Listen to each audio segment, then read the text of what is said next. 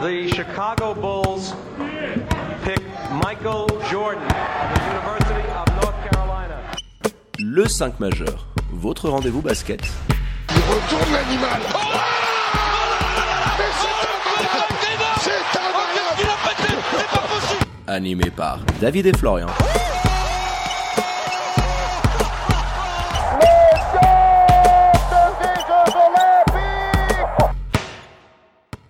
Bonjour, buongiorno, good morgue, bienvenue à toutes et à tous dans votre talk show basket préféré, le 5 majeur, l'émission qui dit tout haut ce que le monde du basket pense tout bas. On est là en plein milieu de semaine avec votre expert basket préféré, Florian Jass. Hello Maïdir, comment il va? Salut David, eh ben, écoute ça va, j'espère que vous aussi les amis. Alors pendant un loupé de l'actu NBA Swiss Basket, vous foncez vous abonner aux différents comptes de l'émission sur les réseaux sociaux, hein. vous tapez dans votre barre de recherche at le 5 majeur. Tout en lettres. Et pour nous réécouter dans la voiture ou alors dans l'avion, hein, c'est c'est sur toutes les diverses plateformes de podcast. Allez, sans transition, Florian, on ouvre notre page Swiss Basket un petit peu spéciale aujourd'hui. Après l'épisode consacré au BBC Nyon qui a vraiment cartonné, vous avez été nombreux à nous demander tiens, quand est-ce que vous allez parler de notre club? On vous écoute, petit cadeau de Noël. Et aujourd'hui, où est-ce qu'on filme, mon Flo? À Neuchâtel, à la riveraine. Exactement, on va faire un petit coucou aux Neuchâtelois pour faire un petit bilan de cette saison. On va évoquer pas mal de thèmes, hein, les blessures, les jeunes Suisses, les ambitions du club. Et Florian, qui de mieux que leur entraîneur, Big Dan, Daniel Goethals, pour venir parler avec nous de tous ces points de débat qu'on vient d'évoquer. Bonjour Daniel Goethals, merci d'être venu au micro du 5 majeur, comment allez-vous? Bien, bien, bien. Et, je vais vous demander une petite faveur. Bien sûr. Dit, on dit goût. Ouais, Voilà. Ah, voilà. excusez-moi, c'est vrai que tu l'as dit la dernière fois Eh et je sais pas pourquoi j'ai oublié. J'ai vu ça en regardant le match euh, d'Union Neuchâtel qui était commenté. C'est, je crois, Romain Perrin qui avait dit on dit goût. Comme, Daniel comme Goethals. quelque chose qui a du goût. En tout cas, merci coach d'avoir accepté euh, notre invitation. Moi, j'aimerais directement rentrer dans le vif du sujet avec vous puisque c'est l'actualité du jour. Je crois que la deuxième quarantaine de Neuchâtel a été confirmée. Le match face à Boncourt est annulé. Ça commence à faire beaucoup par rapport au Covid. Alors les autres équipes aussi ne sont pas épargnées, mais est-ce que vous pouvez voilà, nous parler un petit peu de comment vous arrivez à faire face à ce genre de situation? J'ai envie de dire qu'on n'a pas d'autre choix que de, que de s'adapter.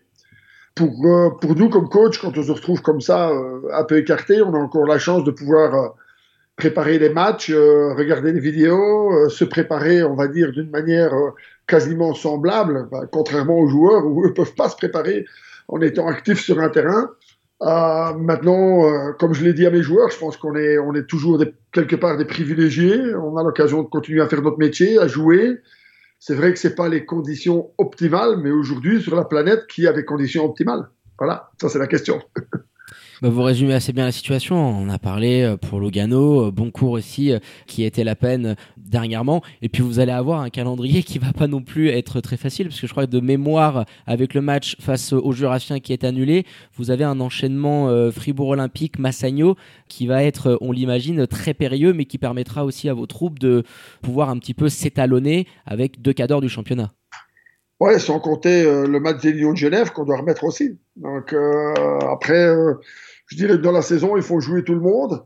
On sait que les préparations de match sont un peu tronquées. Moi, ce qui m'intéresse le- plus, ce qui me concerne le plus, c'est vraiment deux paramètres. C'est un, la santé de mon staff et de mes joueurs. Et là, euh, on est en quarantaine parce qu'on a des- gens positifs, mais on a aussi une personne qui est assez atteinte par la maladie. Donc, euh, donc ça, ça, nous interpelle. Euh, la plupart d'entre nous ou des gens qui sont positifs sont asymptomatiques. Donc, euh, donc euh, le plus important pour moi, c'est vraiment la santé euh, euh, de, mon, de mon staff et de, et de mes joueurs. Ensuite, c'est de réussir à, à, reprendre chaque fois après ces coupures en ménageant de nouveau les santé et, euh, et en évitant les blessures, en sachant que depuis le début de saison, je pense qu'on a déjà un petit peu été euh, bien servi. Quoi. Bah justement, c'était un point qu'on voulait évoquer avec vous, les blessures qui minent un peu votre effectif depuis le début de la saison. À répétition, il y en a des plus ou moins graves. Il y a eu celle de Selim Fofana notamment qui va rater la majeure partie de la saison si, si je me trompe pas. Ah, il y a Noé Anabir. Ouais, voilà, là. ça commence à faire beaucoup. Comment vous, vous avez fait face à ça aussi un petit peu? Parce qu'on vous a vu dans le jeu, clairement, depuis le début de saison, en difficulté parfois. Sans tous ces joueurs, sans toute cette rotation, comment vous, vous arrivez à gérer ça euh, sur le parquet avec les, voilà, vos rotations qui sont un petit peu amoindries? Je pense que le, départ de la situation, elle n'est pas, pas au moment des blessures de Fofana. Je pense qu'elle est déjà bien antérieure. C'est-à-dire qu'on a, on a commencé le début de saison avec, euh, avec Brian Colon qui était écarté suite à une opération importante parce que on n'en parle pas souvent, mais Brian s'est quand même fait euh, charcuter la hanche, le pubis, il y avait des choses vraiment à réparer pour lui et surtout pour la suite de sa carrière. Donc ça, ça lui a pris du temps pour guérir, pour revenir. Et moi, je trouve qu'il est encore pas à, 100%, il le sait. Ah, donc ça, c'était la première chose. Derrière ça, on a enchaîné la blessure de Vernon Taylor, où il y a eu une petite rechute, on n'a pas voulu prendre de risque pour l'épargner pour le début du championnat. Et ces blessures ont vraiment fait en sorte que les joueurs blessés actuellement, comme Fofana, comme Graham Vorka et également comme Anabir, ont eu beaucoup plus de minutes en préparation et également au début de championnat, ce qui, euh, quelque part, les a, certainement mis aussi dans un état de fatigue un peu plus important et qui parfois euh, vient jouer sur, euh, sur la concentration de, tous les instants. Et les blessures qu'on a, on, s'est posé beaucoup de questions avec le staff, hein, parce que la préparation, les intensités, le nombre de matchs, etc. Les blessures qu'on a eues, sont, excepté Taylor qui s'est tiré un peu les ischios, les autres, c'est ce sont des blessures de contact. Euh, un Abir, il, passe au-dessus d'un écran, euh, il s'occasionne une, une, lésion, une fracture à l'épaule. Euh, Fofana, il, percute un écran, boum, fracture de la main. Donc c'est vraiment des, blessures qui sont très difficiles à, prévoir et surtout à essayer d'éviter, si ce n'est de ne pas s'entraîner. Mais à un moment donné, dans le basket, on a besoin d'aller au contact et de s'entraîner dur. Donc pour moi, c'est une accumulation de toutes ces choses, de blessés qui n'étaient pas prêts, qui sont revenus, les autres ont joué beaucoup, puis c'est eux qui se sont fait mal. Euh, et je parle même pas du départ de Williams, qui a quand même, euh, au niveau psychologique, euh, il a quand même enlevé pas mal d'énergie parce que c'était quand même le fédérateur du vestiaire. Il faut l'intégration d'Humphrey qui n'est pas encore totalement faite et qu'il faut, et qu'il faut parfaire. Donc voilà, plein plein de choses comme ça. Bah, vous l'avez assez bien résumé, hein. vous avez beaucoup changé en termes d'Américains. Vous parliez de l'ancien capitaine des, Lions de Genève qui sera, à n'en pas douter, un joueur majeur, mais euh, voilà, il lui faut aussi quelques semaines pour pouvoir s'adapter. Moi, j'aimerais qu'on s'attarde avec vous, coach, aussi sur les attentes qui ont forcément changé de par votre saison assez exceptionnelle euh, de l'année dernière. Vous aviez brillé par votre jeu, on l'avait dit dans ce podcast très rapidement, euh, bah, que pour Florian, tant que pour moi, vous étiez l'équipe la plus agréable, hein, qui nous faisait le plus saliver euh, sur les parquets de Helena. Cette année, bah, le regard des autres équipes a aussi peut-être un peu plus changé. Vous êtes attendu, peut-être un peu plus l'équipe à battre. Quel regard et quel constat vous portez euh, sur ce changement dans l'attitude des adversaires et aussi de vos troupes? Parce que euh, il y a une pression complètement différente qu'on doit aussi gérer quand on est attendu, quand on est le favori. Alors, tout à fait d'accord avec vous je pense que l'attente, euh, je vais commencer déjà par l'attente de, mes propres joueurs, est quelque chose à, gérer. Quelque part, on nous a mis favoris. Moi, j'ai quand même envie de remettre l'église au milieu du village, comme on dit chez nous. Je pense pas qu'aujourd'hui, on ait réussi à faire une équipe pour être archi favori de la Ligue. Non, on n'entendait pas, on n'entendait pas archi favori, hein, coach de Tals. On entendait vraiment parmi ce peloton de tête. Les expectatives et les attentes du monde du basket en général sont peut-être un peu plus hautes que ce qu'on a réellement dans le moteur, certainement au jour d'aujourd'hui. Et mon objectif n'est pas de diminuer les qualités de mon équipe, etc. Mais on a décidé d'aller dans une forme de continuité en travaillant et en continuant de travailler avec des jeunes. On a remplacé nos deux intérieurs de 29 et 28 ans de moyenne, Maurice Padgett, par deux jeunes, un rookie première année, un rookie deuxième année. On a été chercher un Noé Anabir qui nous manque énormément dans mes plans de match parce que vous savez, ah, en tant que suiveur du championnat, que je suis un coach qui a énormément de, points d'ancrage sur les écrans, sur le ball screen et que j'ai besoin des joueurs autour pour écarter les défenses. Et la raison principale d'aller chercher un Noé Anabir, c'est parce que c'est quelqu'un qui peut mettre très bien la balle dedans à haut, à haut pourcentage à trois points. Euh, Noé est blessé depuis le début ou quasiment le début, donc on a, comme ça toutes les petites choses qui, retardent notre, mise en, place. C'est inéluctable. Le, niveau qu'on joue actuellement ne me satisfait, moi, pas en premier. Mais je pense qu'on n'est pas dans une position où on peut commencer à, mettre la pression sur tout le monde parce que les joueurs se mettent déjà la pression eux-mêmes. J'ai des joueurs, j'ai un groupe de joueurs qui extrêmement travailleurs et extrêmement ambitieux. Et le problème, c'est qu'au jour d'aujourd'hui, parfois, nos ambitions, elle nous tétanise un petit peu. Pourquoi? Parce que on se voit euh, peut-être un petit peu plus beau qu'on ne l'est, où on pense qu'on va, va suffire de paraître pour emporter la totalité de l'enjeu. Et on a vu, je l'ai dit contre il faut respecter tout le monde. Et si on veut se faire respecter, il faut être absolument capable de garder cette envie pendant 40 minutes. Et aujourd'hui, on joue trop en anti, on a trop de up and down. Et je pense que c'est aussi, peut-être pas totalement, mais c'est aussi lié par ce manque de, de travail collectif qu'on a eu et tous ces changements, et toutes ces blessures. Vous savez, moi, je, je, peux vous montrer mon carnet d'entretien, euh, d'entretien, d'entraînement, mon carnet d'entretien aussi hein, pour la voiture. Mais on va vous envoyer l'adresse. On, va vous envoyer l'adresse. On paye même les frais de livraison, coach. le carnet d'entraînement euh, complet avec toutes les séances.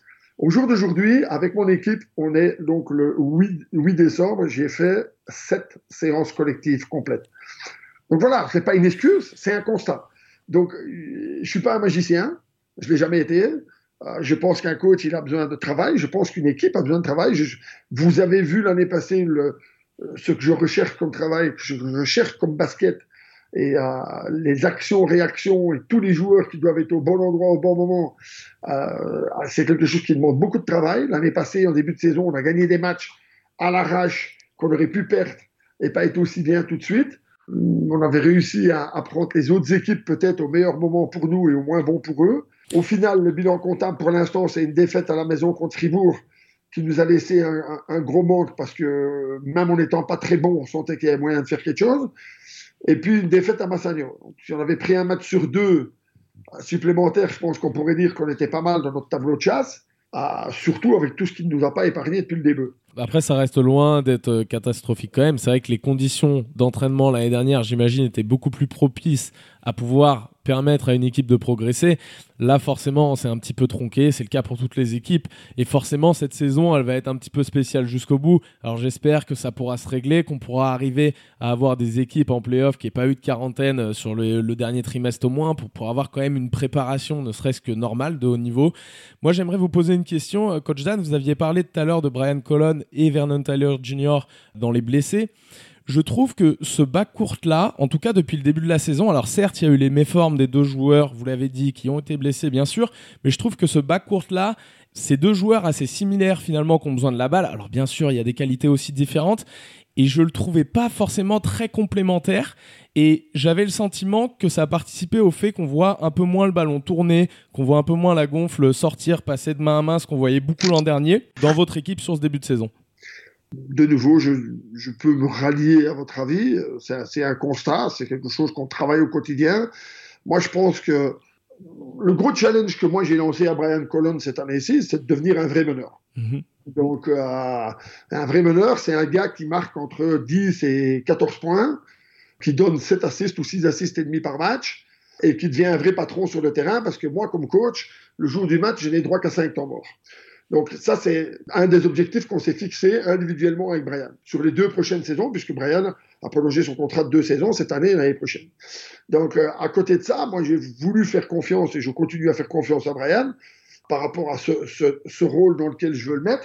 Et c'est aussi pour ça que je suis allé chercher un gars comme Vernon Taylor, qui est un peu plus scoreur que passeur, comme peut-être l'était un Marquis Jackson, pour la bonne information, Marquis maintenant est quand même passé sur le poste de meneur. Donc, euh, je pense que Marquis était plus un meneur l'année passée qu'un poste 2. Là où Vernon C'était d'ailleurs le meilleur passeur du championnat, il me semble. ça. Donc c'est sûr qu'au jour d'aujourd'hui, je peux pas euh, dire qu'on a le meilleur amalgame et que tout tourne à merveille avec nos, nos deux gardes. Mais là, je reviens encore vers quelque chose que j'ai signalé avant, c'est-à-dire que Regardez les derniers matchs avant la blessure de Fofana. C'est Fofana qui a commencé les matchs. Oui, oui on l'avait vu ça. Je cherchais aussi cette forme d'équilibre de pouvoir avoir quelqu'un qui va, dans un premier temps, plus penser à faire tourner le groupe, à aller chercher moins des actions forcées individuellement, ou peut-être avoir moins d'opportunités d'un contre rapidement, comme Brian peut les avoir, parce que Brian a cette capacité aussi de pouvoir se les créer. Vous voyez, donc euh, moi je pense que fondamentalement que le trio Fofana, Colon, Taylor peut être quelque chose qui revendique la peste chez l'adversaire. J'en suis toujours convaincu maintenant. Mais pour ça, il faut qu'on bosse. Et au jour d'aujourd'hui, la seule possibilité que j'ai de travailler avec deux équipes de 55 à l'entraînement et d'avoir des forces vives de plus ou moins le même niveau, c'est d'opposer Colon et Taylor. Donc ça veut dire que là, au niveau d'alchimie au niveau du travail collectif, on n'arrive même pas à le faire ensemble. Vous voyez si je mets Colon et Taylor dans la même équipe à l'entraînement, dans le 55, en face, j'ai un gamin de 17 ans qui n'a absolument pas le niveau. voyez Donc ces blessures, elles nous, elles nous freinent, elles nous ralentissent à, à beaucoup plus de niveau que ce qu'on voit le week-end sur le terrain, parce que c'est aussi euh, une question de vestiaire, c'est aussi une question de, de moments ensemble. Il y a des joueurs qui sont à l'entraînement, ils arrivent juste avant parce qu'ils reviennent des traitements, ils partent juste après parce qu'ils ont des traitements ou ils font un travail parallèle de réathlétisation. Et voilà, c'est pour tout le monde la même chose. Regardez Fribourg, euh, Mbala pas là, euh, pas là. Euh, au début, ils ont eu des moments un peu compliqués aussi. Ils ne jouent pas non plus le basket que parfois on peut, puisse attendre d'eux. Et puis maintenant, Mbala est de retour, et ça commence à retourner, vous voyez. Donc, euh, moi, j'aimerais vite en récupérer deux sur trois. Ce serait déjà fantastique, mais j'aimerais bien forcément avoir mon équipe aussi au complet. Ne fût-ce que pour aussi une raison de concurrence et de dire à un gars, tu fais pas ce que je te demande, tu vas aller t'asseoir sur le banc et regarder comment les autres fonctionnent. Là, en tant que coach au jour d'aujourd'hui, je suis même limité dans ces, dans ces décisions-là. Bah, vous l'avez assez bien résumé, hein. c'est tous les problèmes qui rongent euh, nos clubs de Helena et ce euh, bas court hein, qu'on a euh, largement évoqué, hein, Florian Selim, qui peut, je trouve, combiner à merveille avec les deux autres, qui t'amène de la défense, qui a une énorme marge de progression. Donc on espère vraiment que vous allez. avec le niveau où on l'a vu en début de saison, là, fin, justement ce match où il avait remplacé Brian d'ailleurs, mais même, à monter. Voilà, il montait clairement en puissance par rapport à ce qu'on le voyait faire l'an dernier. Je le trouvais très très fort pour faire tourner la gonfle et aussi dans les 1 contre 1. il avait été impressionnant. Tu sens qu'il prenait de la confiance. Ça vaut exactement la même chose pour un Grand Vorka. Un Grand Vorka qui est extrêmement altruiste, qui va jouer les options offensives quand il y en aura besoin, mais qui va surtout défendre, amener de l'agnac, amener de la percussion. Et on manque Grand Vorka là aussi, vous voyez. Donc, euh, si je joue, par exemple, à un moment donné avec Brian, avec Vernon ensemble, et que j'ai mon troisième un guard qui est, un Grand Vorka, on a de nouveau un équilibre un peu plus prononcé. Quand vous êtes avec, avec Brian, avec Vernon, avec Markel, Markel qui cherche un petit peu aussi, mais c'est un Américain, c'est entre 10 et 12 shots par match. Cet équilibre, c'est quelque chose qu'on connaît, c'est quelque chose qu'on connaissait quand on a construit l'équipe, quand j'ai construit l'équipe avec mon staff. Mais au jour d'aujourd'hui, je suis un petit peu euh, limité par rapport à ce qui se passe. Et eh bah coach, on, on, va terminer cette interview par euh, une dernière euh, question qu'on voudrait voir avec vous pour terminer, hein, une sorte de bilan euh, de cette première partie de saison. Alors, il y a eu beaucoup de blessures, etc. Et ce que vous, vous attendez pour la deuxième partie, euh, vous avez cinq victoires pour deux défaites. C'est pas mal du tout. Vous allez bientôt compléter la phase aller. Qu'est-ce que vous espérez concrètement sur le plan du jeu, tactiquement, pour faire grandir votre équipe à la vue des playoffs? Donc, quelles sont les ambitions de Union de Châtel pour cette année 2021 en, en SBL League? C'est d'arriver à faire en sorte que notre collectif et notre puissance et notre force collective plus se transposer au terrain.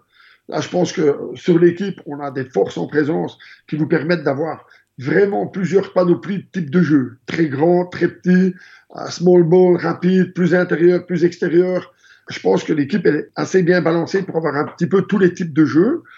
Et donc, pour pouvoir le faire, il faut qu'on travaille, il faut qu'on soit au complet, et il faut que j'arrive à justement mettre tout le monde dans cette concurrence et à faire en sorte que tout le monde pense au collectif.